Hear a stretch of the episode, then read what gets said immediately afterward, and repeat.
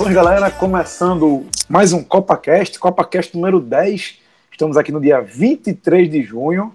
Mandar um abraço aqui para André Galindo, que lembrou lá na, ao vivo, no Sport TV, que é São João, meu amigo. Feliz São João para você também, André. Que André até classificou no Twitter como o Natal do Nordeste. E eu creio que é, porque veja só, eu tô aqui no Village, Porto de Galinhas, tô na praia, mas a galera não esquece não que é São João não, viu? Aqui, ó, tem mesa de comida típica, a turma já tá de, de camisa quadriculada lá embaixo, vai rolar pé de serra. Então, amigo, no Nordeste é assim, todo canto tem São João, e se você que perdeu São João do Village, não tem bronca. Venha depois curtir essa maravilha.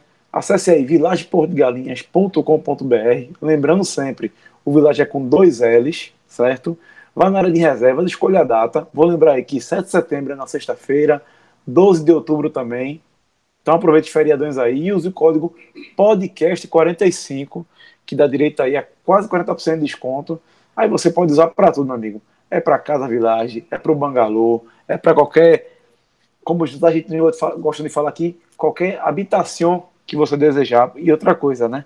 A gente tá na Copa do Mundo, meu amigo, mas aqui parece que é a Copa da Argentina, viu? Que hoje eu sentei na praia, só tinha argentino, meu velho. Incrível, incrível. Eu não escutava uma palavra em português. Até chegou uma galera de São Paulo lá da gente, mas era só argentino. Então, quem quiser curtir o Village, a dica tá dada. Quem quiser ver como é que foi a passagem minha Chigami aqui pelo Village, segue lá no nosso Instagram, dá uma olhadinha.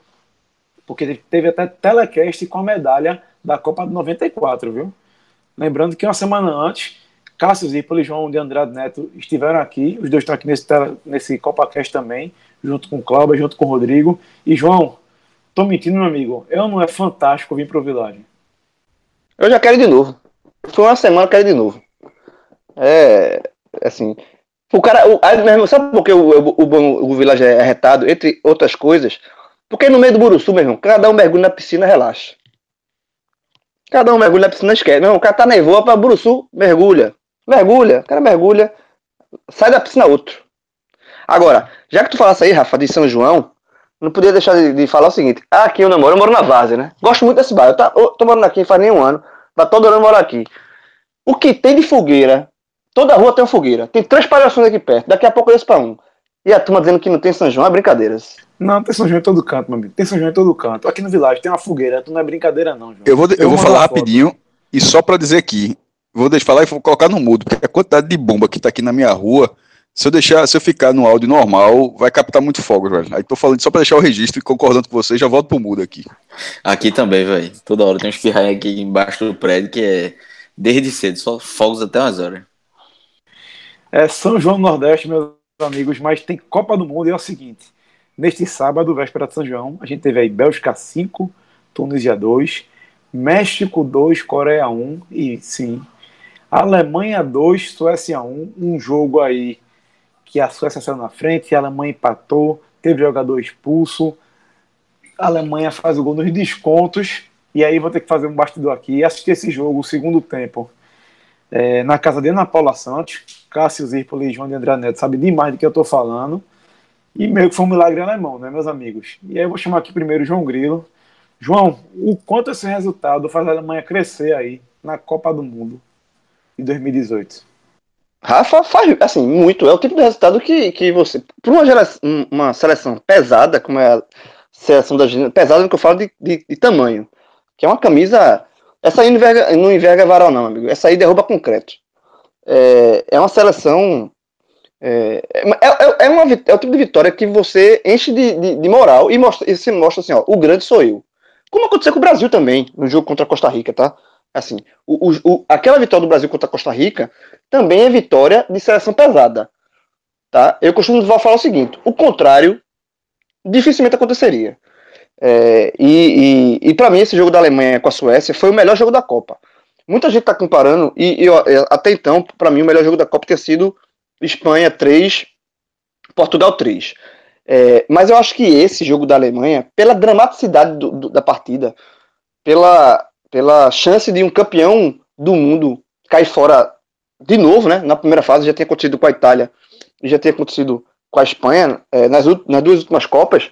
é, o, o, ganhou o esse jogo ganhou um peso muito importante. O, o, gol do Tony Kroos foi o gol mais importante da Copa até aqui. Tá? Porque, justamente isso, porque evitou. Porque se a Alemanha empata, é, era só adiar a eliminação. Seria muito difícil você acreditar que a Alemanha poderia passar. Então, é, foi um, um resultado que, que dá muita moral para a Alemanha. Tipo assim, se a Alemanha estava morta, o, praticamente o, o, chegou estar no momento da, do, desse jogo, estava eliminada, é, o, a volta, o ressurgimento dessa seleção, porque não é uma seleção ruim, tá? Diferente da Argentina, por exemplo. A Argentina também tá naquela morre não morre, né? Mas se a Argentina passar, é, eu não vejo a Argentina ganhar. Ela pode até ganhar moral, mas futebol ela não ganha. Ela vai continuar sendo uma seleção desarmada, vai continuar sendo uma seleção é, com muitos problemas, diferentemente da Alemanha. A Alemanha é, é uma seleção é, que continua sendo uma seleção candidata ao título. Tá? Não matar a Alemanha agora, agora se segure, porque eu acho que a Alemanha vem muito forte. Então, é, e a Alemanha que, que nunca, é, nesse formato de, de, grupo, né, nunca tinha sido eliminada na primeira fase. A única vez que a Alemanha foi eliminada na primeira fase foi na Copa de 38, mas ali todos os jogos eram eliminatórios. A Alemanha empatou com a Suíça, depois fez um jogo de desempate, perdeu e foi eliminado na primeira fase, mas era outro, outro modelo de disputa. Então eu acho que a Alemanha deve passar com tranquilidade com, sobre a, em cima da Coreia, então seis pontos está classificada. E eu acho que essa Alemanha vem, vem forte. Assim. Eu acho que, que é justamente isso. É, é, eu acho que a Copa do Mundo hoje, esse dia da Copa do Mundo, foi bem didático. Tá? Foi bem didático do, do, no sentido de, de tamanho de, de, seleção, tamanho de camisa. E eu sou um cara que respeito muito tradição, história e peso de camisa. Então acho que a, que a Alemanha, a partir de agora, eu acho que ela, ela se torna uma outra Alemanha nessa Copa do Mundo. Cláudio Santana, concorda aí com o nosso amigo João Grilo? Ou essa Alemanha aí está enganando? Porque em algum momento pareceu isso, né? Que foi tão dedicada quanto naquela partida contra o México, mas perdeu muitos gols, mas hoje conseguiu no finalzinho, no sofrimento e com jogador a menos, né? Eu concordo, Rafa, concordo com o João. E assim, é... a Alemanha ganhou uma moral muito grande. E a ponto de um gol, esse golzinho fez tanta diferença que estava sendo trágico é, é, uma, uma, possível eliminação e agora vai ser uma tragédia maior se não se classificar contra a Coreia, por exemplo. Vai ser um negócio muito mais, talvez muito mais doloroso, porque agora é, só depende dela praticamente, né? Vencer bem a Coreia com muitas condições e, e ver se fica em primeiro e segundo. Mas assim, a Alemanha ainda continua apresentando muitos, muitos problemas, principalmente na defesa. A defesa da Alemanha ainda ainda tá capengando, o time demora muito a se recompor e, e vem, vem, apresentou essa dificuldade em, em dois jogos, né? É, e eu, eu até tuitei um, um, negócio falando, João falou da, da Argentina, e se a gente comparar assim, a Alemanha pode, pode ainda seguir o roteiro de Espanha e Itália, né? Campeões que, que foram eliminados na Copa seguinte, na primeira fase. Só que o futebol é tão curioso que a Alemanha não fez nada de errado nesses últimos quatro anos como Itália e Espanha fizeram antes da Copa 2014-2010, que elas não se renovaram, tiveram uma preparação problemática. A Alemanha fez tudo certinho. Renovou a geração, colocou os jogadores mais novos para jogar a Copa das Confederações. A gente viu na Olimpíada também uma geração muito forte, rodou o elenco, se classificou com tranquilidade, com, certa tranquilidade na, nas eliminatórias, mas chega na hora da competição, tiro curto, que não encaixa, até dá problema. E hoje, no segundo tempo, a gente viu. Eu vi muita gente até falando no Twitter de, de, de da frieza alemã. Eu não vi tanta frieza assim, não. O time tava desesperado, tava cruzando bola na área, é, tentando de todas as formas. É, entre o Mário Gomes, que não é grande jogador, mas é, o Akin Lobo botou o Mário Gomes lá para ficar lá na área, para ter, uma, ter justamente essa, essa presença na área de uma, uma bola aérea decidir o jogo. Mas assim, além da camisa, como o João falou, tem muita qualidade a Alemanha. E eu acho que cresce essa agora, cresce, cresce muito. É, quem pegar a Alemanha agora vai pegar uma Alemanha diferente, assim, é, espiritualmente, mentalmente mais evoluída. Claro, apresentando problemas táticos, como, como eu disse. E aí é que pode ser o, o diferencial para quem enfrenta a Alemanha. É, aproveitar esses problemas que a Alemanha tem. Cássio Zirpoli, outra Alemanha agora, ou você acha que são ponto da, fora da curva? Fala, Rafa. Não, o ponto fora da curva seria a Alemanha cair da primeira fase. A, a Alemanha retomar essa campanha e voltar a ser favorita, na verdade, é o rumo normal, da, é o curso normal da história. Que a, a, gente poderia, a gente poderia estar tá vendo assim um dos maiores, uma das maiores surpresas da história da Copa do Mundo. Aliás, é, tanto aqui como o João trouxe aí, é, a fase de grupos ela existe desde de forma contínua desde 1950. Também teve 1930 é, no Uruguai, mas de 34 e 38 a, a Copa do Mundo, ó, isso é bomba. em 34, 38 já começou com mata-mata. Então de 50 para cá sempre foi fase de grupos. A Alemanha nunca caiu na primeira fase. 50 ela nem participou, porque ela estava banida, né, por causa do pós-guerra. Mas de 54 para cá, a Alemanha a Alemanha Ocidental sempre participou e sempre avançou e sempre foi longe. Na verdade, a Alemanha teve mais finais de Copa do Mundo que o Brasil. Então, de repente, vislumbrar a Alemanha eliminada na fase de grupos na segunda rodada, como chegou a, a ficar com a vitória da Suécia, é um, seria um negócio assim in, é incrível. Um dos grandes capítulos da história da Copa do Mundo. Agora, o time jogou melhor que a Suécia? Muito melhor. É, não fez, sem fazer uma grande partida. A Alemanha não fez uma, uma, uma partidaça, mas foi muito superior à Suécia, que simplesmente abdicou da bola. É, foi 29%, 29 de posse sem quase, sem quase tocar na bola. É, a e a Alemanha, com ela, ela, ela, ela, ela variou bastante o jogo dela para tentar marcar. Não foi só cruzamento, apesar, apesar da entrada de, de, de, Mário Gomes, não foi só bola na área. Ele teve, teve bola aérea, tanto é que ele é, fez uma, deu uma cabeçada com a defesa incrível do goleiro já aos 48 do segundo, do segundo tempo, mas também teve troca de, de passe na entrada da área, com chute na trave, com bola raspando, com defesa do goleiro. O time se esforçou bastante pelo resultado e na, e na reta final já com a menos. Foi uma partida eletrizante.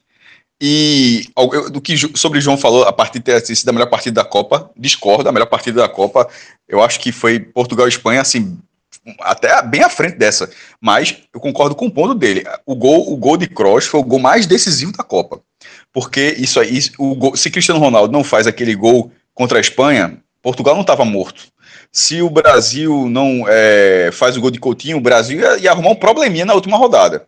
Ia arrumar um probleminha. Mas ainda, ainda estaria na briga com pelo saldo, na questão toda. A Alemanha não. Se a Alemanha não faz aquele gol, sairia do controle da Alemanha porque o resultado dela já era indiferente a partir de um empate da, da outra partida. Então, o gol de Tony Kroos, ele realmente, nisso eu concordo, foi, um gol, foi o gol mais decisivo. Agora, não foi a, não foi a melhor partida. A, a partida a, de Espanha e Portugal, um jogo com virada no placar, com gol com hat-trick de Cristiano Ronaldo, com a Espanha jogando bem.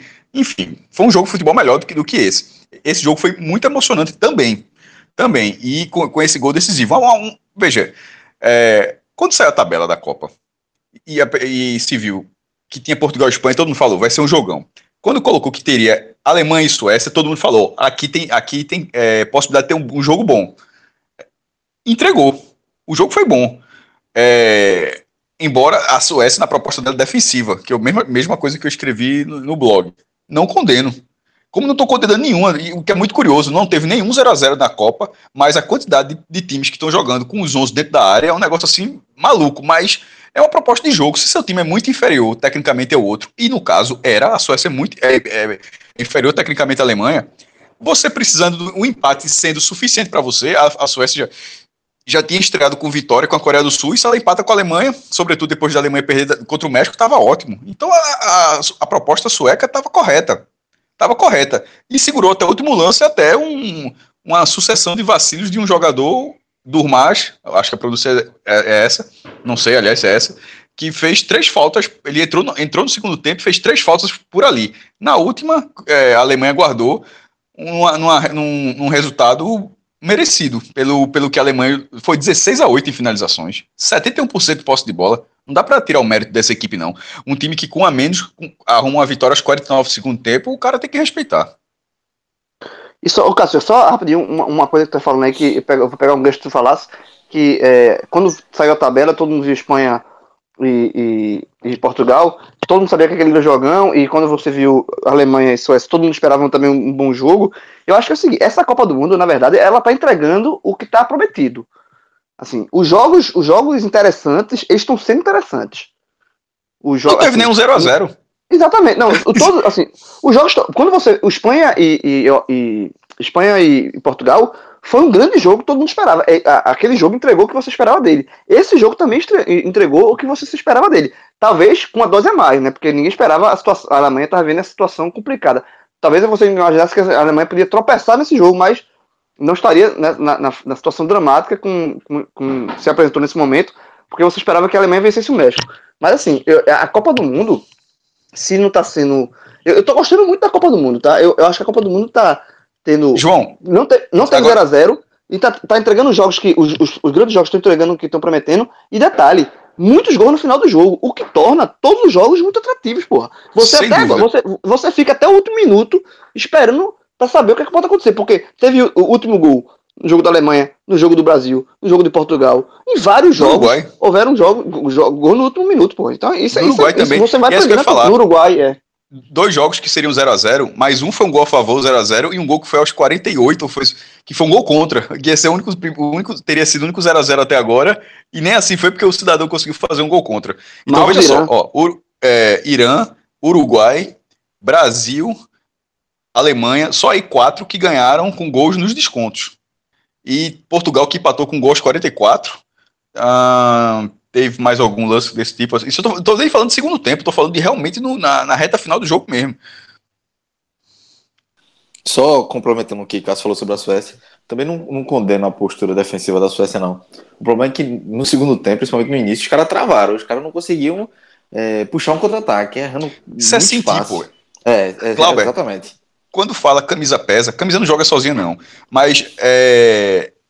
meu irmão, se, se, se o jogo tá controlado, se, se tecnicamente fossem os mesmos jogadores, Kroos, é, Mário Gomes, Neuer, todo aquele povo, Marco Rocha, todo mundo tivesse lá, mas de repente tivesse vestindo a camisa da Polônia, da, ou da Áustria, que são dois vizinhos ali que a Alemanha já trabalhou, é, da- daquela forma.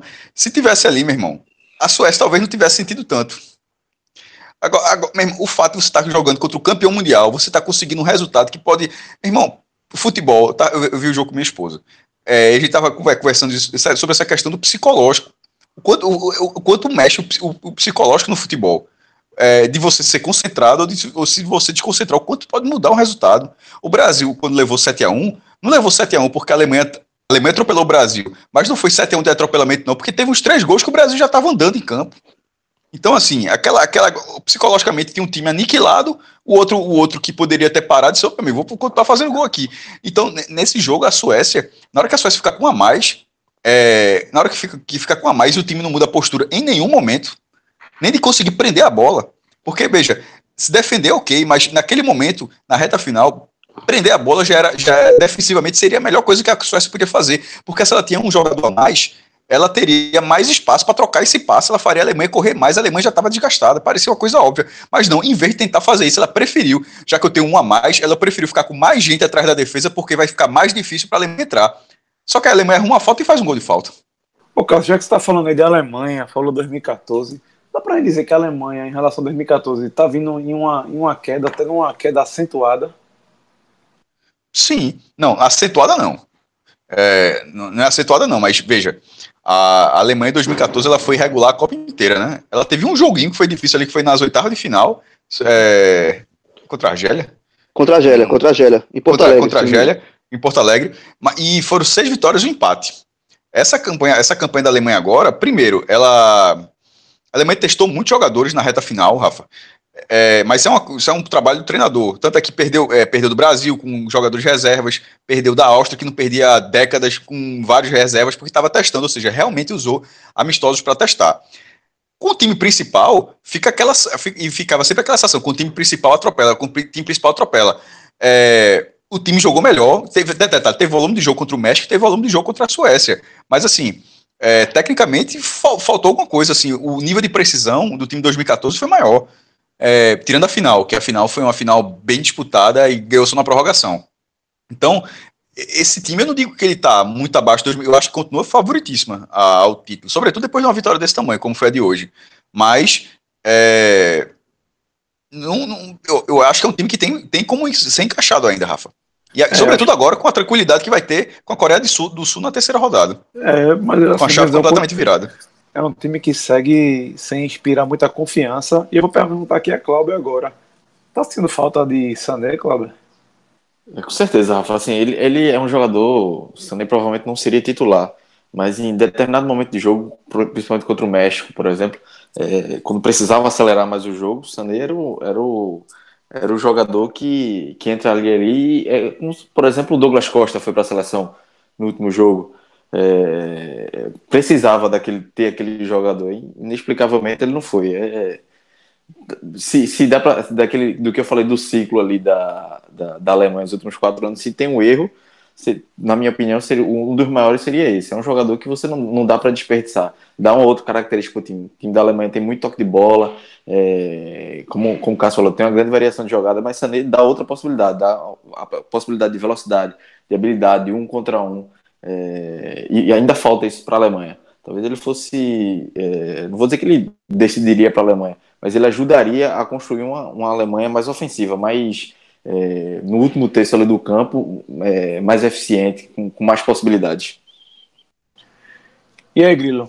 Você que acompanha a Alemanha, a Copa do Mundo 2014 de perto, tá vendo um time enfraquecido ou tô exagerando? Eu vou na linha de casa também. Eu acho assim, eu acho que a Alemanha, ela tá, se você comparar os dois ciclos, esse, o ciclo da Alemanha ainda está um pouco abaixo, esse atual.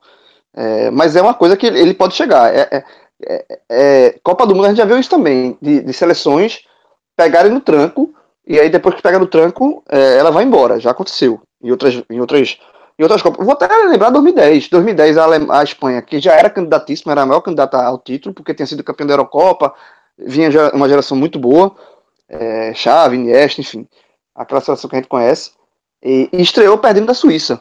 E aí tinha todo aquele histórico de amarelado da Espanha, né? Que a Espanha sempre amarela, fúria, que não sei o que, que amarela, blá blá blá. E a Espanha foi campeã do mundo, sempre no a 0 mas foi campeã do mundo, inclusive tirando a Alemanha na semifinal. Então, assim, é, a, a, a, acontece isso da Copa da Seleção pegar no tranco e, e ir se embora. Eu, eu acho que a Alemanha pode acontecer. Eu acho que nesse momento, a gente está avaliando a segunda rodada apenas, ela tá abaixo da Alemanha em 2014, que foi uma, que é uma comparação foda também, porque a gente tá comparando com a Alemanha que foi campeã, né? A gente, tá, a gente tá comparando uma seleção em construção com uma seleção que teve o resultado concluído. Mas eu acho que essa Alemanha, ela pode chegar sim a esse, a, a, a embalar é, e fazer uma, uma grande Copa, porque tem qualidade para isso. O treinador fez, to, fez um planejamento para isso, houve uma renovação, é, enfim, eu acho que a Alemanha pode chegar. Agora, ser bicampeão do mundo é um feito raríssimo, tá? Bicampeão que eu falo, ganhar uma Copa e outra, uma, duas Copas seguidas. Só aconteceu duas vezes. A Itália em 34, 38 e o Brasil em 58, 62. Só. Depois disso, desde 62, há sempre uma variação de campeões. Todo ano, toda Copa é um campeão diferente. Então, assim, a Alemanha ser campeã desse. Isso, e a história mostra que é difícil. Então, assim, a Alemanha continua sendo candidata, mas a missão é muito difícil. Porque existem outras seleções também com potencial a França, o Brasil, é, a Espanha, sabe? Então, assim, essas seleções, se, se, não dá, dá para cravar hoje, é, num, num, jogo de mata-mata, Espanha e, e, Brasil, o que pode se desenhar já na próxima rodada, a gente vai discutir isso mais na frente. Quem vence? É, é, é um tiro no escuro. Não, não dá para cravar 100% no Brasil, 100% na Alemanha. Mas, mas eu acho que essa seleção da Alemanha pode pegar no tranco. E essa, esse tipo de vitória, nos acréscimos, da moral, da moral o grupo, eu acho que pode ser um combustível para que essa seleção pegue no tranco. E é o seguinte, galera, esse resultado aí embolou de vez o grupo F, né? O México tá com seis pontos. É, a gente poderia dizer que tá classificada, mas não tá. O México não tá classificado ainda, tá? Apesar de ter tido duas, duas vitórias, três gols marcados, um sofrido. Porque a Alemanha vem segundo com três pontos, a Suécia também com três pontos, e até a Coreia do Sul, que não tem nenhum ponto, tem chance. Por quê? pode rolar aí um empate triplo. O que aconteceu? Nosso amigo Thiago Minhoca resumiu aqui no Twitter, certo? Colocou aqui algumas situações, eu vou ler todas aqui resumidamente, que é o seguinte, situação 1. Vamos supor que na última rodada o México vence a Suécia por 1 a 0 e a Coreia vence a Alemanha por 1 a 0 México primeiro, Suécia e Alemanha vão decidir fair play, ou seja, número de cartões que é o segundo, e a Coreia está fora. Situação 2, México 2 a 1 na Suécia, Coreia 2 na Alemanha, ou acima disso até 3 a 2, 4 a 3, 5 a 4 por meio vencedores. México primeiro e Alemanha segundo. Situação 3, México 0, Suécia 1, Coreia 0, Alemanha 1. Suécia e Alemanha passam o México e o, é, e o fair play é o que vê quem é o primeiro ou segundo colocado. Situação 4, México 1, Suécia 2, Coreia 1, Alemanha 2. Suécia primeiro e México e Alemanha decidindo o fair, fair play também, que é o segundo colocado. E a última situação, que é México 2, Suécia 3, Coreia 2, Alemanha 3, ou acima disso, 3 a 4, 4 a 5, Suécia em primeiro, México segundo e Alemanha fora. Só para você entender o quão complexo é essa tabela na teoria. Porque na prática, eu sinceramente, eu acho que a Alemanha vai vencer a Coreia com até certa, certa facilidade e México e Suécia o cacete vai quebrar. Concorda comigo, João? É para apostar em quem passa? É, eu, eu, acho que a Alemanha, eu acho que a Alemanha passa. Acho que a Alemanha passa porque o jogo dela foi hoje. Então a Coreia não vai, não vai, não é, a Alemanha não vai pipocar com a Coreia. Seria muito surpresa. Seria, uma, seria como o Cássio falou, seria um ponto completamente fora da curva. Então acho que a Alemanha passa. E eu acho que tá fedendo pro México. Tá fedendo pro México. Eu, eu, eu, eu até botei. Cara, no, mas a México... pode acusar essa derrota, viu? Pode, pode. Não, pode acontecer tudo, mas assim, mas. Quando, até quando o México ganhou da, da Coreia, eu tuitei que o México estava classificado e muita gente veio dizer que ele não estava. E o empate é do México, né? Tá. É, o empate é do México. Mas. É, é sabe por quê? Sabe, sabe aquele negócio? Não dá pra confiar no México. Não dá pra confiar. No... Eu não confio no México, velho. Assim, o México. E, e, detalhe, eu acho que o México nunca venceu três jogos seguidos de Copa. Assim, venceu. Nunca venceu, não. Eu coloquei, eu, coloquei, eu fiz esse é. post hoje. Ele venceu quatro, é, tinha vencido duas vezes seguidas, em 70 e 86, quando ele foi sede, e em 2002, foi a única vez que foi fora. Agora, o México já ganhou uma vez, é, três vezes em uma Copa, em 86, agora assim, de formas alternadas, né? É, ou seja, o máximo que ele já conseguiu foram três vitórias numa Copa, 86, e nunca de forma consecutiva. Então, assim, se eventualmente o México ganhar da Suécia, é, pode cair nas oitavas, mas sem dúvida já vai ser uma campanha histórica em termos de fase de grupos. É, exato. Mas aí, se for para apostar no, no aqui, eu iria de, de Alemanha e Suécia. Eu, eu, eu sempre tenho um pé atrás com o México. O, o, histórico pesa muito contra o México. Eu, eu entendo o João nesse, nesse ponto. Em determinado momento, eu até pensei. Eu vi muita gente até falando, né? Pode ser que o México se classifique primeiro e pegue o Brasil. E pode, pode ser até que seja pior, não se classifique. Mas, assim, se for bola por bola, eu ainda aposto no México contra a Suécia. A Suécia é, é um joguinho burocrático, faz o dele, tem a, tem a proposta dela. Assim, eu acho que o México, os dois jogos do México foi muito mais seguro, muito mais equilibrado. É, se, não, se, não, se o México continuar assim, eu acho que, que tem mais condições de, de se classificar do que a Suécia. Mas assim, o grupo tá, tá embolado. Vamos esperar a última rodada. Lembrando que, por que eu falei disso desse grupo? Porque a terceira rodada, que vai definir isso tudo, é na quarta-feira, às 11 da manhã, e esse grupo que cruza com o Brasil, certo? Nesse momento, a gente teria aí um Brasil e Alemanha e um Suíça e México, certo? E o Brasil joga às três da tarde contra a Sérvia, três da tarde, horário de Brasília, e teoricamente vai ter um certo poder de escolher o adversário. É, qual é o teu palpite aí, Cássio, para esse cruzamento e se você acha que o Brasil vai estar de olho nesse resultado para poder definir seu caminho aí na Copa do Mundo? Não, pela segunda pergunta, não. Não acho que o Brasil vai fazer isso, porque é, vamos supor que o Brasil queira o adversário, queira ser o segundo lugar. Tipo, teve a classificação lá do, do grupo, do grupo F, e o Brasil queira ser o segundo lugar para ter uma, um, uma, um caminho melhor. Ele não tem como controlar isso.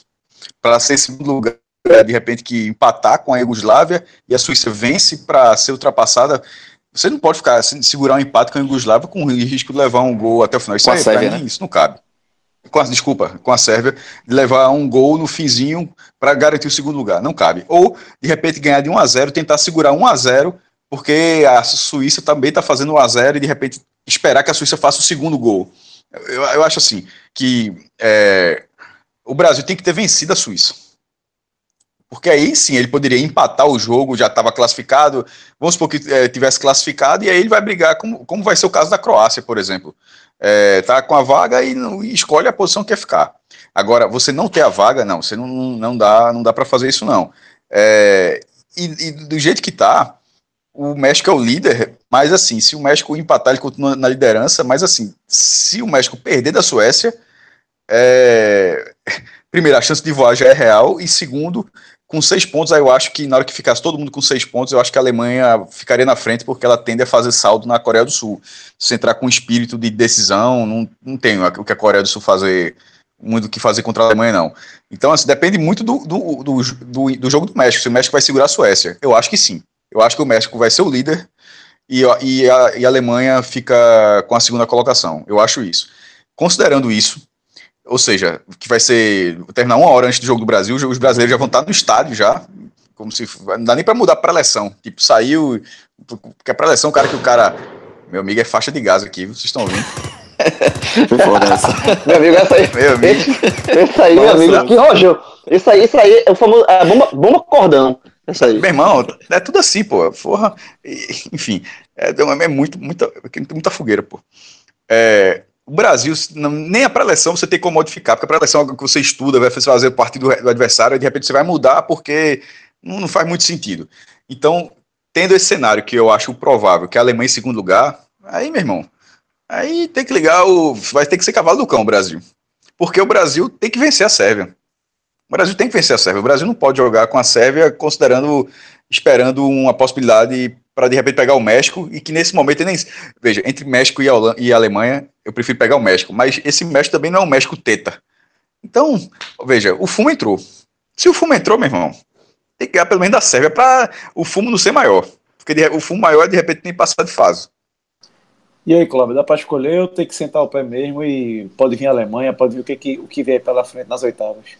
Não, dá para escolher não. É, é, muito arriscado. Você não tem o controle de um jogo, até porque não é um jogo tranquilo. Vai ter o nervosismo de, de valer uma vaga para as oitavas de final e a Sérvia também não é um adversário fraco, já, já mostrou no grupo, tem, tem suas qualidades. Então é, é muito arriscado você jogar, por exemplo, um empate e, e, tomar um gol no final. Acho que não, não vale o risco, não. É melhor o Brasil jogar para cima mesmo para vencer. E se tiver que pegar a Alemanha, é paciência. Vai ter que ir para cima da Alemanha também. Uma hora vai ter que pegar grandes seleções se quiser ser campeão do mundo. E aí, João? Eu Brasil. Sou o cara que, eu, eu sou o cara que mais defende é, ser inteligente na hora de, de, escolher tabela, né? Inclusive, eu, eu, uso muito esse termo cavalo do cão. É, você, ah, encara quem quiser, bate no peito aqui, tá, cara, toma, e fumo. Então, mas, se você puder evitar uma seleção grande no, ou um time grande no momento, e você puder adiar esse confronto, eu acho que vai, é válido. Agora, nesse caso do Brasil, é muito difícil isso pelo seguinte, porque não, o Brasil não está classificado e tem risco de ficar fora. Então é como o Cássio falou. Na verdade, na verdade, a única forma de você pensar em, em estudar a sua posição, porque a, a, posição do outro grupo vai estar definida, quem vai ser primeiro, quem vai ser segundo, é se por acaso a Costa Rica estiver vencendo a Suíça. Se chega a informação, a Costa Rica está vencendo a Suíça, tal, aí Aí você tem como escolher, se ganhar da Sérvia, fica em primeiro, se empatar, fica em segundo, se pode até se classificar se perder nesse caso, se a Suíça perder, né? Mas é muito arriscado, e, e não dá para ficar mudando isso durante o jogo, porque você não, o jogador também não é, não é uma máquina, assim, vira a chave agora, joga para valer, não, agora desfaz. Bota o não, pé, tira o é, pé. Eu acho que pela situação, é, não, isso, não, não, é, não, é, não é videogame. Não, não. existe. Então, é, não é videogame. Então, se você, dentro da situação que o Brasil se colocou, porque não venceu o primeiro jogo, é difícil você fazer qualquer tipo de. de, de não dá para escolher adversário, dá, o Brasil tem que entrar para se classificar. Agora, é óbvio que se, se pegar o México ou a Suécia, para o Brasil, vai ser muito melhor do que pegar a Alemanha. Porque é que negócio, ah, quem, quem quer ser campeão tem que encarar todo mundo. Ok. Mas aí, meu irmão, se, ó, mas se for campeão, vencer no México, depois na outra fase pega é, vai pegar só seleção é, Croácia e, e vai pegando seleção melhor, é campeão do mesmo, mundo do mesmo jeito. Bota estrela na escudo em cima do mesmo jeito. Festeja do mesmo jeito. Então esse negócio de não, bater no peito ser campeão. Aqui é Brasil, na última Copa foi esse discursinho e levou um set. Então, só que não cabe nesse momento por conta da situação do Brasil. Agora, se pudesse escolher adversário, eu acho que não teria problema nenhum o Brasil escolher pegar o México ou a Suécia, por exemplo. Bom, pessoal, para a gente acabar aqui o, os assuntos do final desse décimo dia aí de Copa do Mundo, de Copa Cast. A gente vai falar aqui sobre o, a partida que não envolveu esse grupo aí de Alemanha, Suécia, Coreia e México.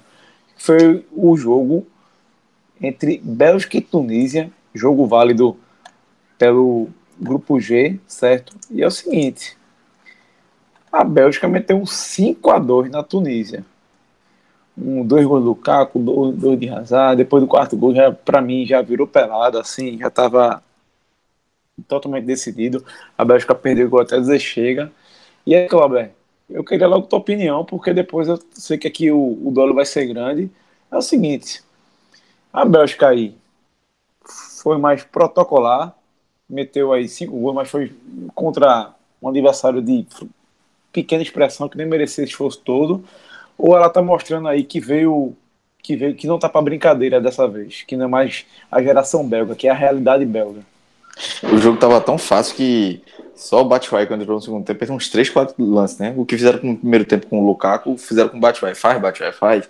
Ele pegou o gol mais feito até agora da Copa e depois ele, ele fez o dele. Mas assim, é, é, é, é bem polêmico nessa essa, essa discussão de geração belga.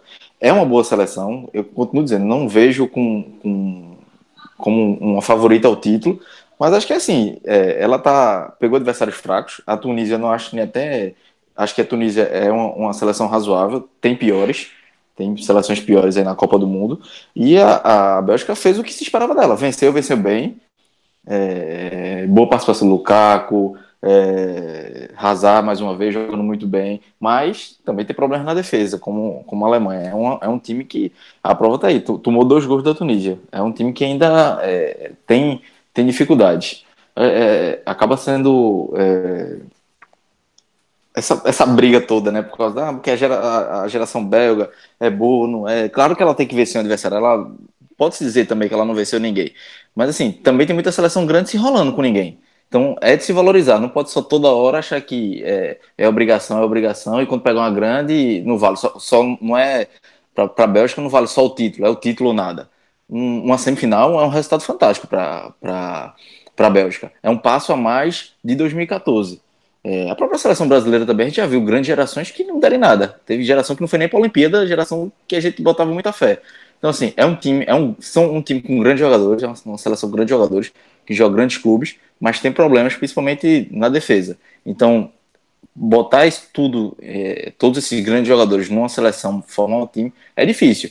É, o Roberto Martins está conseguindo fazer isso, mas com problemas, com, com deficiências que uma hora isso vai pesar contra uma grande seleção. Como a gente falou também, a camisa pesa, isso influencia também, eu concordo. Mas não dá para negar a qualidade desse time e até onde pode chegar. Eu acredito que no mínimo quarta de final. Menos que isso, oitavo de final. Cair na primeira fase não vai cair mais, mas pelo menos é, oitavo de final já é uma decepção. Aí sim, concorda, concordaria com as críticas para a Bélgica.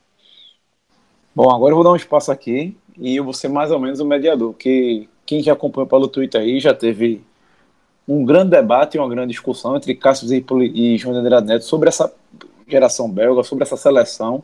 Eu vou começar aqui primeiro com o Cássio Zirpoli. Cássio, o que você achou dessa partida? É geração que veio para mostrar o que veio ou que veio para ficar mesmo? Ou tá como o João Andrade Neto falou ainda? Não comprovou nada?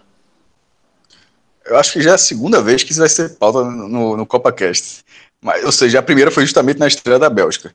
E é, assim, a Bélgica. Foi uma goleada sonora, né? Hoje tem um peso. Não, então, isso, né? na verdade foi a segunda goleada. É, a parada é, eu vejo da seguinte forma. A gente começou nesse programa é, dizendo que a Copa tá tendo, vem tendo bons jogos, de que eu acho que, por exemplo, é uma, uma Copa onde tem muitas seleções que vêm se defendendo de forma pesada, com sem vergonha nenhuma de colocar os 10 jogadores de linha próximos à área, de, de não ter a posse de bola, e simplesmente jogar pelo empate, pegar um adversário mais qualificado e realmente trabalhar o empate. Alguns deles sequer se dão trabalho de contragolpear para não não deixar um cara perdido lá na frente, simplesmente se contenta realmente com o empate durante 90 minutos. Então, assim, isso vem acontecendo, tanto é que várias seleções tradicionais vêm encontrando dificuldades, e aí, e esse é o ponto. É, Panamá e Tunísia são grandes equipes? É óbvio que não são. Todo mundo sabe disso, a Bélgica sabe disso, é, qualquer pessoa sabe, acompanha a Copa sabe disso. Porque se você acompanha a Copa um pouquinho, você sabe que Panamá e Bélgica nunca fizeram lá grande, grandes coisas, então você já é levado no automático a saber que ele, esses times não são, não são bons times. E não são.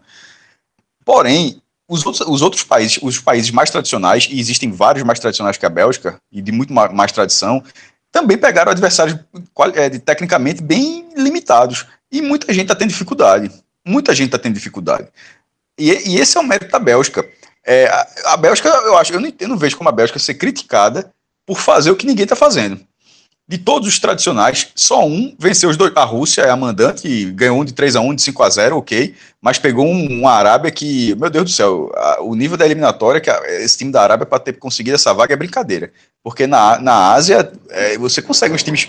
Ó, passou um F-14 agora um, na, na, na Ásia você, você consegue um nível um pouco melhor do que esse time da Arábia Saudita chegou, não é possível. É, mas de qualquer forma, tem, e tem o, fato de ser mandante. Enfim, Rússia à parte, Rússia à parte, a Bélgica é a única que conseguiu duas vitórias convincentes. O Uruguai conseguiu duas vitórias por 1 a 0 um sobre a, o Egito aos, a, no último lance do jogo, uma cabeçada aos 45 segundos do tempo, e é, o Egito sem Salah, o que é uma diferença grande, ou seja, um Egito, é um, jogou contra ninguém. Porque se fosse o Egito de Salah, beleza. Agora jogar com o Egito sem Salah, jogou contra ninguém. É, é de Panamá para baixo. E foi 1 a 0 Aí depois enfrentou é, a Arábia Saudita péssima e jogou é, de uma forma burocrática, assim, fez 1 a 0 se contentou com 1 a 0 e o Uruguai trabalha muito com regulamento, ok. Mas ao mesmo tempo, esse saldo poderia, pode fazer falta, não é, é, vai fazer falta agora, tanto é que o empate na última rodada entre Rússia e, e Uruguai, o empate da Rússia pelo saldo. Seria bem difícil tirar, mas o Uruguai sequer tentou tirar o saldo diante da Arábia. O Brasil empatou com a Suíça, que é um time bem mais qualificado que os dois, ok, mas a Costa Rica já não é, não é tanto. A Costa Rica tem um grande goleiro e fez uma Copa muito decente em 2014, mas continuou sendo um time bem limitado. E o Brasil teve muitas dificuldades. A Argentina empatou com um país que mora menos gente do que Caruaru. Beleza, se classificou para Euro, eliminou a Inglaterra na Euro, tudo isso, tudo. A, a Islândia é um fenômeno do futebol, é um negócio de filme porque é uma geração que dificilmente a gente vai ver outra. Porque um país desse tamanho não pode produzir um time desse nível de competitividade. Mas é um país que mora menos gente que Caruaru. E esse, e esse time foi suficiente. Esse time, esse time conseguiu parar a Argentina, de Messi. Se é tá bagunçado ou não é problema da Argentina, mas a Argentina de Messi é a Argentina principal. É, tem mais, mais que. A Itália nem jogou. A, a Alemanha perdeu do México, ok. E pra, pra, a Alemanha eu vou deixar de, de lado também, porque pegou dois adversários difíceis, mas se abandonou toda também.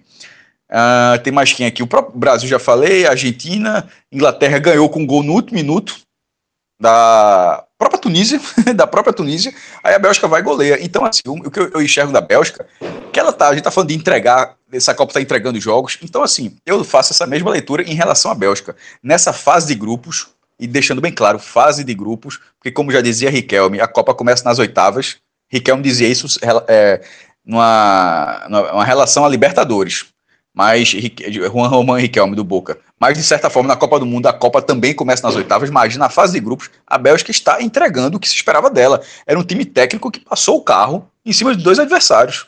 Fez oito gols, é, com vaga para muito mais nesse jogo da Tunísia. A quantidade de gol que perdeu com Batshuayi depois que já tinha tirado os dois principais, é, Hazard e Lukaku já tinham saído, e o time continuou tendo chances, até, até sair um gol. E, dentre todas as equipes, a, equipe, a, a, França ganhou, por exemplo, os dois jogos de forma completamente blazer. A Bélgica não jogou blazer. A Bélgica jogou lá completamente interessada na partida. E eu vejo isso como um mérito total. E não é surpresa, pois esse time já vem fazendo isso há bastante tempo, inclusive na última Copa. A, na última Copa, a Bélgica tem vencido os quatro jogos, venceu os três da fase de grupos, venceu das oitavas e perdeu nas quartas. A campanha já foi decente e de lá para cá ela continuou tendo bom desempenho, tanto é que ela chegou como terceiro no ranking da FIFA. Não dou muito valor para o ranking da FIFA, mas de toda forma ela chegou nesse ranking só atrás de Brasil e Alemanha. E na Copa até aqui, em termos de futebol, mesmo jogando contra ninguém, mas ponderando que outros também jogaram, ela, ela fez sim um bom papel.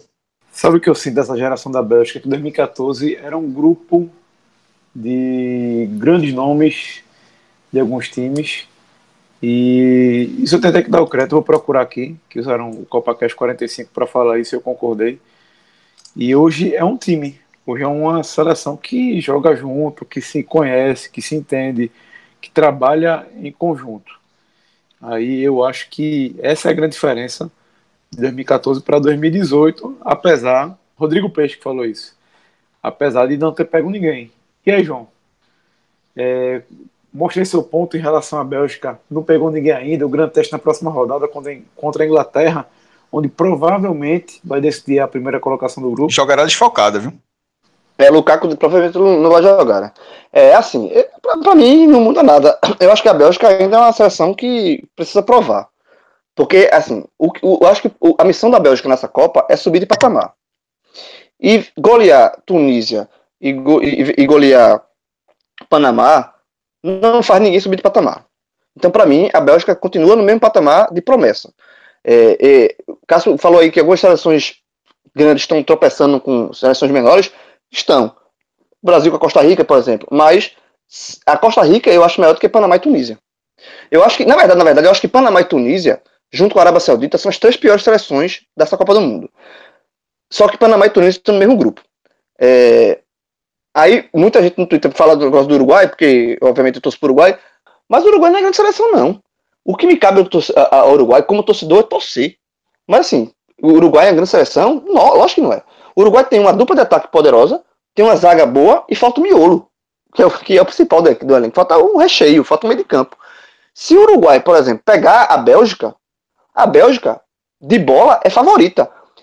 A única coisa que faz, que faz o Uruguai igualar um jogo com a Bélgica é justamente camisa, que a Bélgica não tem. Tá? Então, assim, se fosse para casar dinheiro um jogo de Uruguai e Bélgica, casar dinheiro, eu, eu, eu colocaria o dinheiro na Bélgica. Eu acho que a Bélgica é, é, mais time do que o Uruguai. Agora, o que é que faz o Uruguai? O que é que você faz ficar com um pé atrás da Bélgica no confronto com o Uruguai? É justamente camisa, que a Bélgica não tem. E vencer e vencer Tunísia e vencer Panamá, para mim, não faz a Bélgica é, é, ter mais camisa ou menos camisa. Eu acho que a Bélgica continua no mesmo patamar. Esse jogo contra a Inglaterra já vai ser um bom teste, mas também vai ser um teste os dois times já classificados. Então, o nível de competitividade já é menor. Eu, eu já falei isso no podcast também, no, no CopaCast passado. Eu acho que o que faz a Bélgica, é, para mim, e eu, não, eu, veja, eu não tenho problema nenhum de mudar meu, minha, minha concepção com relação à Bélgica. Agora, para isso, a Bélgica tem que mostrar, provar, fazer por onde. E o que é fazer por onde? Nos caminhos de, de, de, de eliminatória da Copa do Mundo, pode cruzar Brasil e Bélgica nas quartas. Tá? Se a Bélgica tira o Brasil, aí cresce. Porque você tirou um pentacampeão do mundo de uma Copa do Mundo. Você chegou, um, que é um, um, um para mim, o maior favorito da Copa, junto com a Alemanha. Mas ainda o Brasil um pouquinho, é um, um patamar à frente. Se a Bélgica pega um Brasil e tira, aí eu, digo, aí eu digo, pô, agora sim, a geração belga provou que é um time de respeito. É um time que quer se colocar entre os grandes. Por enquanto não é. Eu, eu comparo também a, a Bélgica é o seguinte: para mim a Bélgica é o PSG das seleções. O PSG tem grandes jogadores, investe muito. Ninguém nega que o PSG um, é um bom time, mas falta peso, falta camisa e falta um, um para subir de degrau. O PSG foi eliminado pelo Barcelona no, no ano passado, como, do jeito que foi, né? Que ali para mim a camisa do Barcelona pesou também e, e o PSG se, se sentiu. Foi eliminado pelo Barcelona e esse ano foi eliminado pelo Real Madrid. Então, assim, na hora que é para subir de um patamar, você bate, você bate no seu teto e não avança. Então é isso. Eu acho que a, a, o, a Bélgica é o PSG das seleções. Tem que subir um patamar. Tem que chegar para um, um, um grande e passar por cima. E, e, enquanto o seu estiver na, na periferia ali, vai continuar sendo periférica. Por exemplo, Cláudio falou que a Bélgica, se chegar nas quartas de finais, tá bom. Eu acho que não. Eu acho que chegar nas quartas de finais para a Bélgica porque você tem, a Bélgica tem que, tem que entregar o que se espera dela. Chegar nas quartas de final, não fez nada. Não, não fez muita coisa. Não muda de patamar. Para mim vai continuar sendo a geração belga, não sei o que, que promete, não sei o que, que não sai do canto. Se chegar numa semifinal, já, já passo a respeitar um pouco mais. Tá? Essa, a, mesma, a mesma Bélgica já chegou na semifinal da Copa do Mundo também. Mas aí já chega, chegaria com uma, geração realmente é, reconhecida melhor, reconhecidamente, reconhecidamente mais talentosa. E aí, ok. Mas por enquanto, por enquanto, para mim, a Bélgica continua sendo promessa. É, é aquela, aquela coisinha muito, muito de. De é, eu, eu, não vou usar, eu não vou usar uma geração PlayStation, não, porque. para não ficar pejorativo. Mas é Tava se segurando, né, João? é, tá. tá é isso. Então é isso. Se, se a Bélgica. Esse, esse é o ponto. Esse é o ponto da discussão. Na verdade, por isso que eu tô falando, a pauta não era sobre a. A gente tá repetindo a pauta da última vez. A última pauta. A, era quando ele começou a falar do PSG, que falta a Bélgica um título. Não falta. A Bélgica é campeã mundial de 1920. Eurocopa. No, na, na, na, nos Jogos. Ah, esse, é, o debate é esse. Nos Jogos Olímpicos de 1920, na própria Bélgica, em Antuérpia. É, porque, veja só, a, a, já tinha tido o torneio de futebol. Ele começou, se não me engano, em 1904, foi 4, 8 e 12. Eu acho que foi isso que aconteceu. Essas, teve torneio de futebol nessas três Olimpíadas com um ganhou a Grã-Bretanha e tal. E teve um que teve três países, com os Estados Unidos tendo dois times no mesmo torneio. Então, assim, é, pelo amor de Deus, é, isso antes da, da, Primeira Guerra Mundial. Quando e, e era um torneio de futebol, inclusive até de forma é, amistosa, não, como é que se fala? Exibição. Quando volta de 1920, o futebol é incorporado, é incorporado à Vera no programa olímpico, que foi os Jogos, é, os jogos de 1920 que teve. É, não foi a Eurocopa porque teve o Egito. É, foi o primeiro torneio com, é, com seleções de outros. seleções não europeias. Aí que eu falo, o João fez a brincadeira aí em relação à, à Eurocopa, eu vou antecipar os meus argumentos de por que, que eu discordo disso. Por que que eu, primeiro, por que, que eu tô falando disso? Porque João considera o Uruguai tetracampeão mundial. Ele considera os títulos da as medalhas de ouro de 1924 e 1928, onde algumas vezes a FIFA já se retratou isso como um status de campeão mundial, não é Copa do Mundo. O Uruguai pode até ser, nessa lógica, tetracampeão mundial com dois títulos da Copa do Mundo e dois títulos olímpicos. Mas é a mesma lógica de Robertão, Taça Brasil, Campeonato Brasileiro. A Copa do Mundo começou em 1930. Isso não tem como mudar. É... Aí, no, no caso, a Bélgica é 1920. É uma Olimpíada antes desse bicampeonato do Uruguai. E já com, a, e, e já com o status de, de principal campeonato de futebol. Só que, é, no caso dos belgas, eles não têm é, é, essa de se acharem campeões mundiais. E, e, e, ao tentar desqualificar e chamar de Eurocopa, não faz muito sentido. Por quê? Porque é como se fosse um Mundial Interclubes. O Mundial Interclubes só tinha Europa e América do Sul. Não é, por, não é porque não tinha África, porque não tinha CONCACAF, porque não tinha Ásia que deixava de ser Mundial. E, e, e era o Mundial Interclubes. Ou eu dei até outro exemplo do, mais cedo no Twitter, que é o Campeonato Pernambucano, que tem é, esse nome desde 1915 mas curiosamente também era chamado de campeonato citadino, porque de 1915 até 1936 só tinha time do Recife participando. E, e, não, é, e não é porque não tinha ninguém do interior que o campeonato deixava de ser pernambucano. Assim, assim vale para 1920. Por exemplo, se em 1924 e 28 a Argentina e o Uruguai, eles, sobretudo em 28, que afinal foi a Argentina e o Uruguai, mas se nesses, nessas duas edições o Uruguai pegou o naviozinho e foi lá para a Europa disputar o torneio de futebol, parabéns. Se ele não fez isso em 1920, azar. O fato de não ter em 1920 não invalida para chamar de ser um torneio europeu. Era um torneio com o mesmo peso dos dois ouros do Uruguai. O que eu estou querendo dizer é o seguinte: que eu, eu não considero o Uruguai campeão mundial. Claro que eu não considero. Eu, eu, eu, eu enxergo esses, ou, esses ouros olímpicos do Uruguai com uma representatividade maior do que o ouro olímpico atual. Por exemplo, esse, o, o, o ouro do Uruguai em 1924 ele tem um peso maior do que o ouro do Brasil em 2016. Porque em 1924 eram os times principais, sem qualquer distinção, com caráter de torneio global, de torneio mundial. O que não é, obviamente, o ouro olímpico de 16 do Brasil. o Brasil só fez, jogou aquilo para tirar a fila. Porque o Brasil não tinha ouro olímpico, mas tirando isso, aquele nem fede nem cheira aquilo aí. Tanto é que o Brasil ganhou da Alemanha na final e não tem ninguém achando que o Brasil descontou é, o 7 a 1 na Alemanha. Já mas, ao mesmo tempo, voltando lá para o passado, o, 19, o título olímpico de 1920 da, da Bélgica se você, para quem enxerga os dois do Uruguai com esse peso, tem que enxergar o da Bélgica com esse, com esse peso. Como eu não enxergo, eu enxergo simplesmente o, título belga como um título olímpico muito importante para a época. Mas quem quiser, é, é, eu acho um pouquinho incoerente se você enxergar os dois do Uruguai como mundiais e o da Bélgica como um título Eurocopa. olímpico qualquer. Era, como Eurocopa. Eurocopa, Eurocopa. Eurocopa. Eurocopa não. Ou seja, aquela geração de 20 já é mais vitoriosa do que essa atual. Mas enfim, é, é isso. Eu acho que eu, eu pra, é a maior geração belga de, de todos, todos os tempos. tempos. Isso, isso, discute, isso, isso, isso, se discute, não. Agora sim, voltando para o presente, é só isso. É, veja, eu, eu, pode não parecer, mas eu não tenho nada contra a Bélgica, não.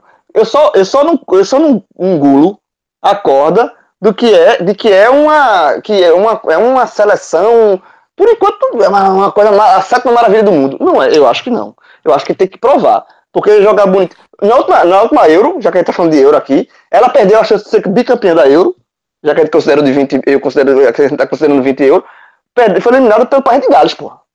Aí é foda, né? Aí não dá pra defender a Bélgica, porra, a Bélgica. Quando é, que, porra, como é que é? Minha, a Bélgica na última Copa foi eliminada nas quartas, não se engano, pelo País de Gales. Então assim, pra, não, dizer, Bélgica, a Bélgica, não, não, última, na última Euro, ah, na, Foi... na Euro, certo. Na Euro. Então, na, assim, aí assim, minha, Bélgica, me ajuda a te ajudar, porque ser eliminado pelo país de Gales é pau. Então é isso, assim, tipo, se, é isso. Se o Brasil, se pegar o Brasil e eliminar, subiu do patamar. Se pegar a Argentina e tirar, subiu do patamar. Se pegar a Alemanha e tirar, subiu do patamar. Sabe? Enquanto isso, não, não acho que. Acho que a Bélgica é só promissora por enquanto. Você não respondeu. Veja, a, a, pergunta é a seguinte: você, veja, você enxerga, e eu te falo, ah, velho, você enxerga os títulos olímpicos do Uruguai de 24 e 28 como mundiais, certo? Certo. Mas, segunda pergunta: como Copa do Mundo também, ou, ou tipo, é, é para você, para você a mesma coisa ou você só dá o peso igual?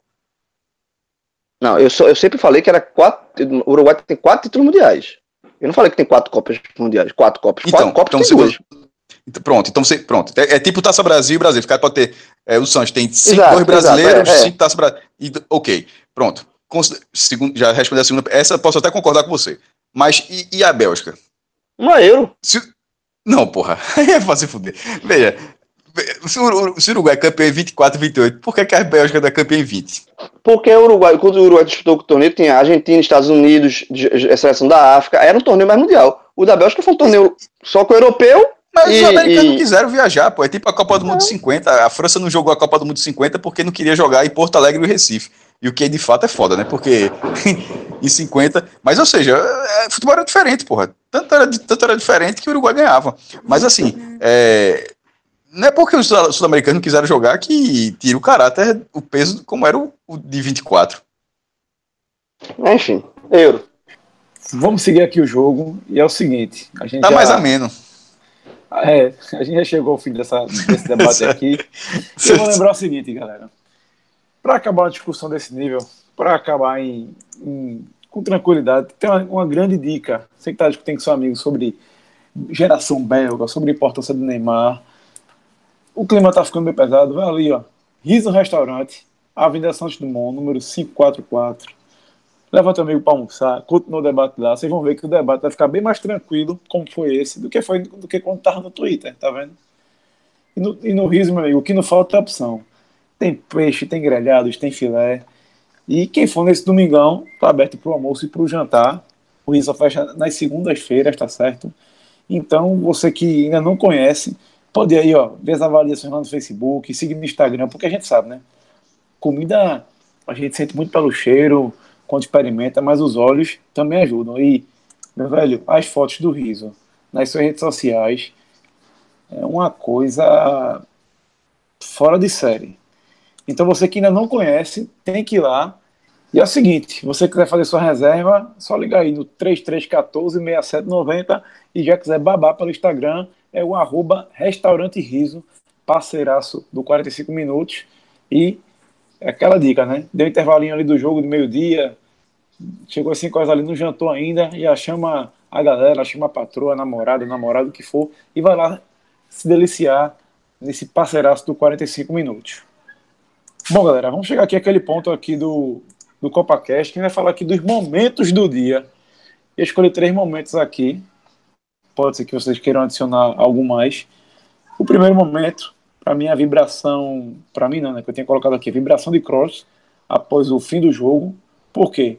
Kroos fez o gol de falta, que decretou a vitória da Alemanha por virada, mas ele tinha errado uma vez, que foi o gol da, da Suécia, retorno o gol da Suécia, e outras duas vezes que quase a Suécia também amplia o placar.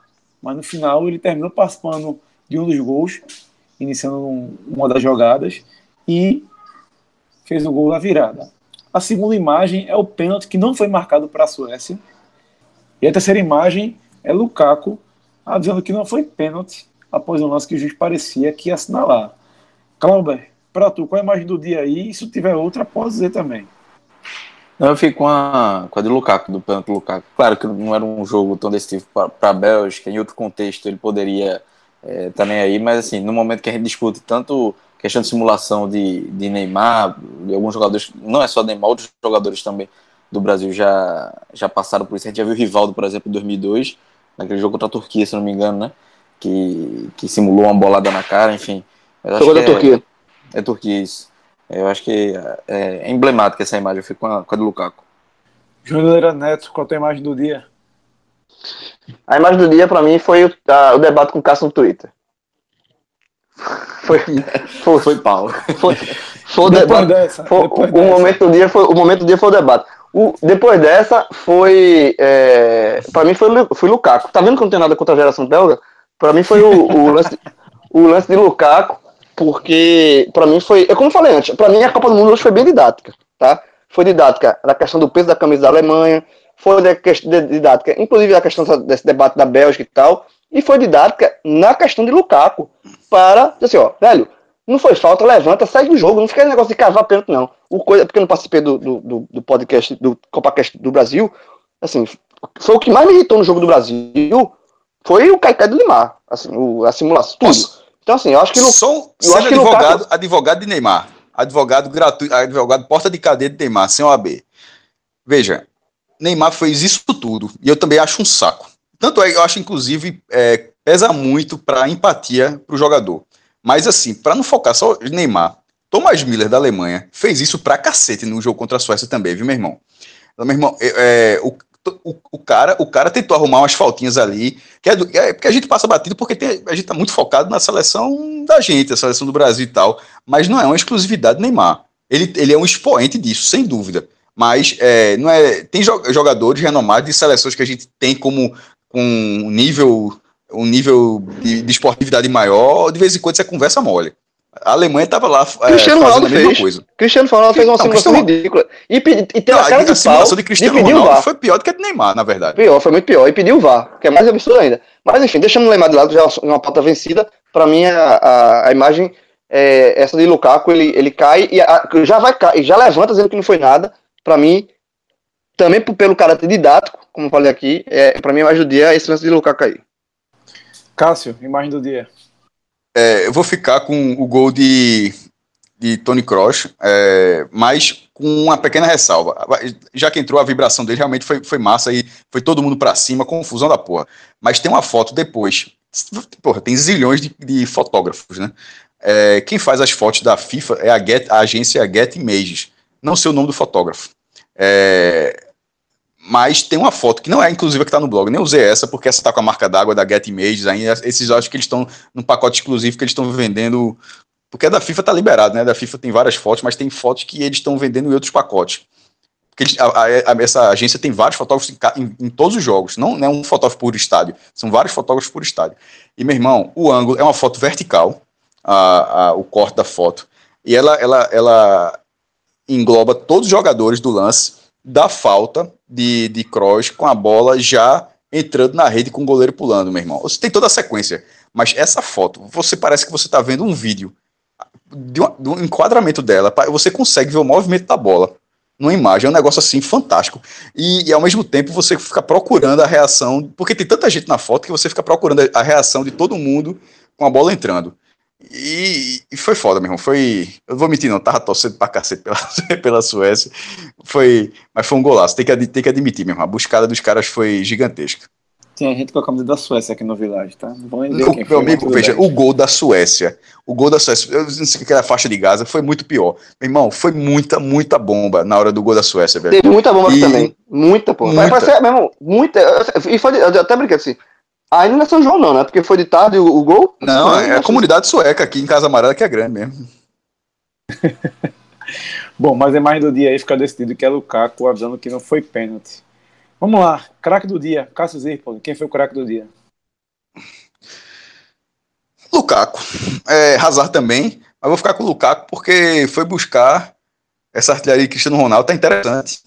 É, essa, essa disputa aí, em duas rodadas, dois jogadores com quatro, quatro gols. A Copa geralmente ela termina com a artilharia com seis gols. No, no, a Rams fez seis gols na última Copa, marcou até todos os jogos, se eu não me engano.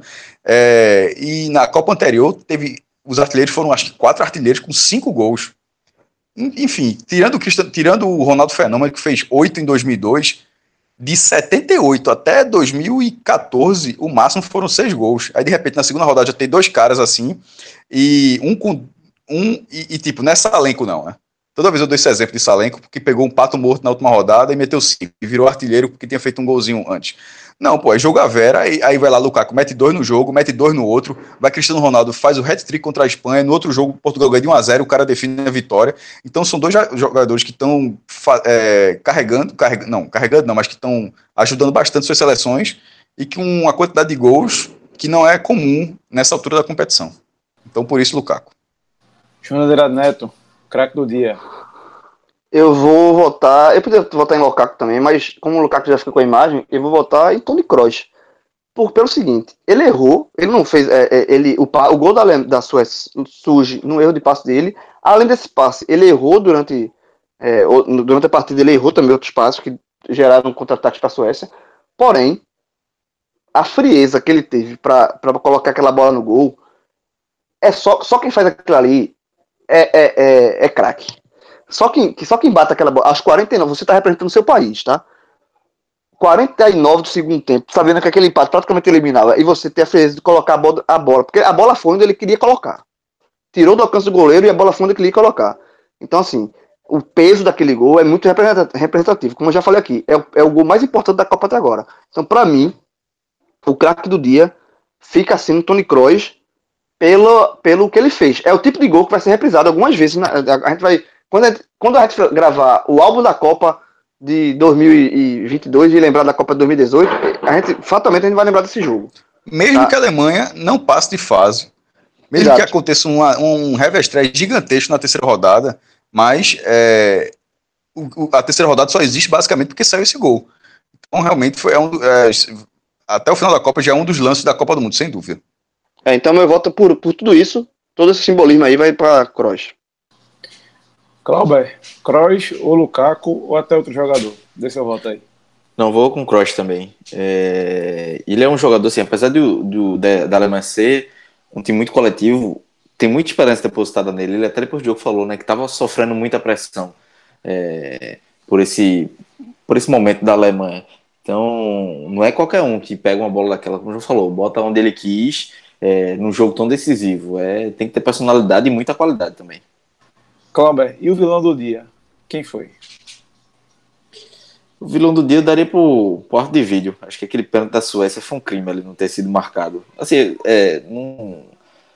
Foi, eu, eu marcaria, não achei um pênalti tão escandaloso, mas assim, acho que, que poderia ter, ter sido usado o arco de vídeo ali e, e, não, não acho, assim, muita gente se discuta, ah, vai acabar com os polêmicos, não acaba, tá, a prova tá aí, eu acho que, que prejudicou a Suécia. Talvez o jogo tivesse sido outro se aquele pênalti tivesse sido marcado. Júnior Neto vai na mesma linha ou tem outro vilão? Não, eu não vou na mesma linha, não. Eu acho que é, é, eu acho que é o seguinte, o árbitro de vídeo ele só entra quando é uma coisa muito escandalosa, quando é uma coisa que não deixa dúvidas. Assim, eu acho que é, é, o, é o lance que muita gente poderia achar, achar pênalti e outras pessoas podem achar, pode até achar pênalti, mas meio seguro, Assim, então, nesse lance aí, eu acho que o hábito do vídeo não entra, não. O hábito do vídeo só entra se fosse escandaloso, como já a gente já viu, por exemplo, nessa Copa do Mundo. Neguinho botar a mão na bola, falta que foi dentro da área. Então, assim, é, nesse caso, que não deixa dúvida, o hábito de vídeo entra. Qualquer outro caso onde tem uma margem, nem que seja pequena, de interpretação, ele não entra. Então, por isso que eu acho que ele não entrou nesse lance. É, mas, então, para mim, o vilão fica sendo o jogador da Suécia, que fez o gol justamente ele fez, ele fez gol, não, fez a falta em cima de Kroos e gerou. Pronto, esse, esse, esse aí. Pra mim é o vilão. Durmas, porque, enfim. É, esse aí, porque, porra, era só. Não precisava fazer uma falta naquele lugar ali. Era só segurar o empate de uma forma ali, na defesa, mas aí ele deu toda. Ele deu a, a chance da, que a Alemanha queria. E aí a, a, derrota da Suécia veio por conta dessa falta. Então, esse, esse companheiro aí. Como é a casa do ano? Não sei a pronúncia, se é Durmas ou Durmas, ou qualquer outro Z, sei lá, o som que o Z pode ter lá na Suécia. Enfim, mas a, a, a, a é D-E-U-R-M-A-Z. Pronto, esse feliz aí. Número 21, foi... marquei, é um do Barba Preta lá. Esse aí, pronto, o cara, vilão. O cara entrou se decompondo em campo, meu irmão. O, o cara, ó, quando ele começou a fazer a besteira, eu já disse, ó, esse cara tá, esse cara tá cagando o campo, meu irmão. O, ca, o cara fez, é, tinha feito duas faltas é, ali pelo lado direito, ele estava jogando naquela faixa do campo, sempre por, por, pura falta de recurso, por simplesmente não ter como parar. Aí, meu irmão, 49 do segundo tempo, o cara dá um sarrafo. Porque, veja, mesmo que aquela falta, a, a, aquela bola ser uma falta direta, ela era, era, era muito difícil. O que Cross fez foi, foi foda, porque era, era muito difícil a execução daquela bola. Mas se fosse uma bola cruzada na área, era de muito perigo. Então, na verdade, ele deu uma última chance à Alemanha. Mesmo que não tivesse saído o gol, ele deu, ele deu uma última chance à Alemanha que não cabia.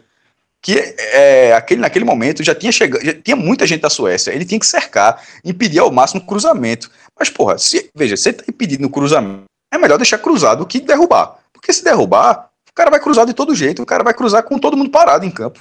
Então, na verdade, a escolha dele foi muito ruim, pô. Ele é, entrou mal e, na, e acabou botando tudo a perder e salvou a Alemanha. É, salvou a Alemanha que, com esse empate, o, o empatezinho, é, o arrumadinho na última rodada era certo. E, outra, e a Alemanha não ia poder reclamar, não, de arrumadinho na última rodada, não, porque já fez isso muitas vezes na Copa. Não, não, não, não é que a Alemanha fez isso, não. A Alemanha em 82, ela fez, acho que foi com a Áustria, e quem no grupo dela, e quem acabou ficando de fora foi a Argélia. Não é que ela fez, não o fato dela ter feito ali mudou a regra.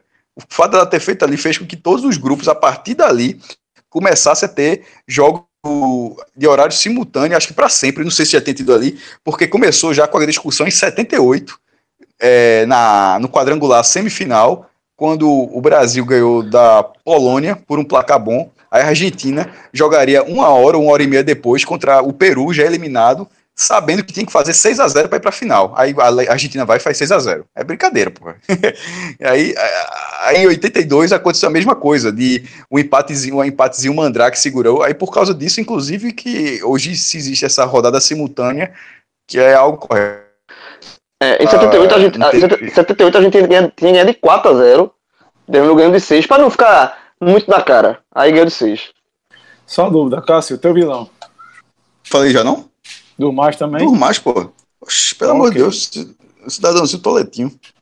Então vamos lá, para fechar aqui nosso Copa Cast, temos três jogos aí no domingo: Inglaterra e Panamá, 9 da manhã, Japão e Senegal, meio-dia, e Polônia e Colômbia às 15 horas.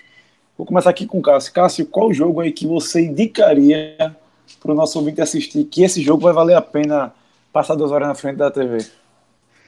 Rafa, só para deixar preciso, eu acabei de falar do horário. Enquanto eu estava falando aqui, abri rapidamente a tabela da Copa de 82. A Argélia jogou um dia antes do, do grupo. Vê que loucura. A Argélia jogou com o Chile no dia 24 de junho, ganhou 3 a 2 Aí no dia seguinte, no dia 25, aí foi é, Alemanha e Áustria. E aí, e, e, aí deu 1 a 0 a Alemanha e, e os dois passaram. Vê que beleza. É, agora, sobre o jogo, jogos do dia seguinte. Tem que escolher um. Inglaterra e Panamá, 9 da manhã. Eu vou, eu vou da Inglaterra. Eu vou, eu, vou, eu vou da Inglaterra. Eu, eu acho o time da Inglaterra promissor. É, Harry entre os que vão jogar amanhã, é o principal jogador que vai, entrar, vai, vai estar em campo. Então, assim, se, assim como todo mundo estava na vibe de ver a Alemanha e Suécia por ter um timão, um, o melhor time que vai jogar amanhã, ou pelo menos o time com mais qualidade técnica, é, o, é a Inglaterra. Então, eu quero ver esse time. Clauber, quem é a tua indicação aí para o domingo? Eu indicaria a Polônia e Colômbia. O último jogo do dia, que aí quem perder, acho que vai estar eliminado já, né? Então é o jogo que vai. É vida ou morte para as duas seleções. É, concordo com o Cássio com a questão da, da, Inglaterra, mas assim, pela questão do grupo de emoção, acho que Polônia e Colômbia vai ser mais. Júnior André Neto. Também, para mim, o jogo mais interessante vai ser Colômbia e Polônia, por conta dessa. Os dois perderam, né? Então, assim, é, é um jogo já de mata-mata dentro da fase de grupo para Polônia e para Colômbia. E é a Colômbia que é, assim, ela foi muito bem na Copa passada, né? Chegou nas quartas finais, que era só o Brasil, e veio com basicamente é, os, os mesmos, mesmos jogadores, James Rodrigues, Falcão Garcia, que não, não veio para o Brasil, está reforçando agora. Então, e, e, na Polônia tem Lewandowski e tal. Vai ser um, vai ser um, um confronto interessante, inclusive de estilos. Eu acho que vai ser, para mim, é o, é o melhor jogo. Não sei se vai ser, não sei se vai ser o melhor jogo do dia, mas é o jogo mais tem a maior carga de dramaticidade vai ser Polônia e Colômbia. Então é isso, galera. Amanhã a gente tá de volta aí com mais um CopaCast, falando desse jogo, falando do final da primeira, da primeira não, da segunda rodada da Copa do Mundo. Último dia com três horários. Isso, lembrando que a partir de segunda-feira é 11h15, né, Cássio? Eu não tô, não tô com horário preciso aqui, Rafa. É... 11h15, 11, 11 horas. É 11, 11 horas. A partir de segunda-feira são dois jogos às 11 e dois jogos às 3 da tarde. Eu sei disso porque ah, eu, tô, então, eu tô, Vou fazer uma ginástica aqui para ver se eu consigo ver o jogo do Uruguai. Duas horas, então, entre as rodadas. Duas horas. É, porque eu tô, tava, eu, tendo, tava tendo intervalo de é, uma hora. Era porque né? era meio-dia, né? Era do meio-dia, agora vai ser. E... Os jogos da manhã são às 11 horas. Eu sei porque eu tô fazendo uma Eu vou ter, eu vou ter que fazer. Vou dar um ninja tão grande na segunda-feira pra ver esse jogo do Uruguai que tu não tá, não faz, você não faz ideia. Não, é tipo, é tipo a Olimpíada. É quando a, a primeira. A Olimpíada é rapidinho, dura 15 dias. É, a primeira semana é a carga total, na segunda já é despedida. Copa do Mundo, quando termina os três horários, já começa a despedida. Porque é, é você já se preocupando com quem se classifica, é jogo que você já não olha, porque é rodada dupla. Não sei nem, espera até que o Sport TV meta um mosaico aí, que eu tô afim de, de, de ver. Então você tem que escolher um jogo. É triste.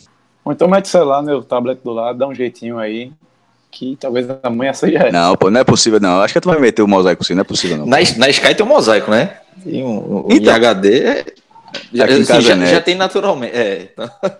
Não, pô, mas eu Aqui, digo não. mosaico do brasileiro, não. Mosaico da Copa, ppô. Botar dividir a tela, será que os caras vão fazer isso? Mas não? eles têm, pô. Na, Não, o- é da Sport- Sky Tempo. o Sky tem o canal da, da Sport TV, Mosaico Sky- é, Sport TV, tem todos É. os canais, os três. Pô, na net não tem essa parada, existe. não. Acho. Tô levando esse fumo aí. É, tá levando. Só é só procurar que a gente acha. Tá Então por aí, né? galera.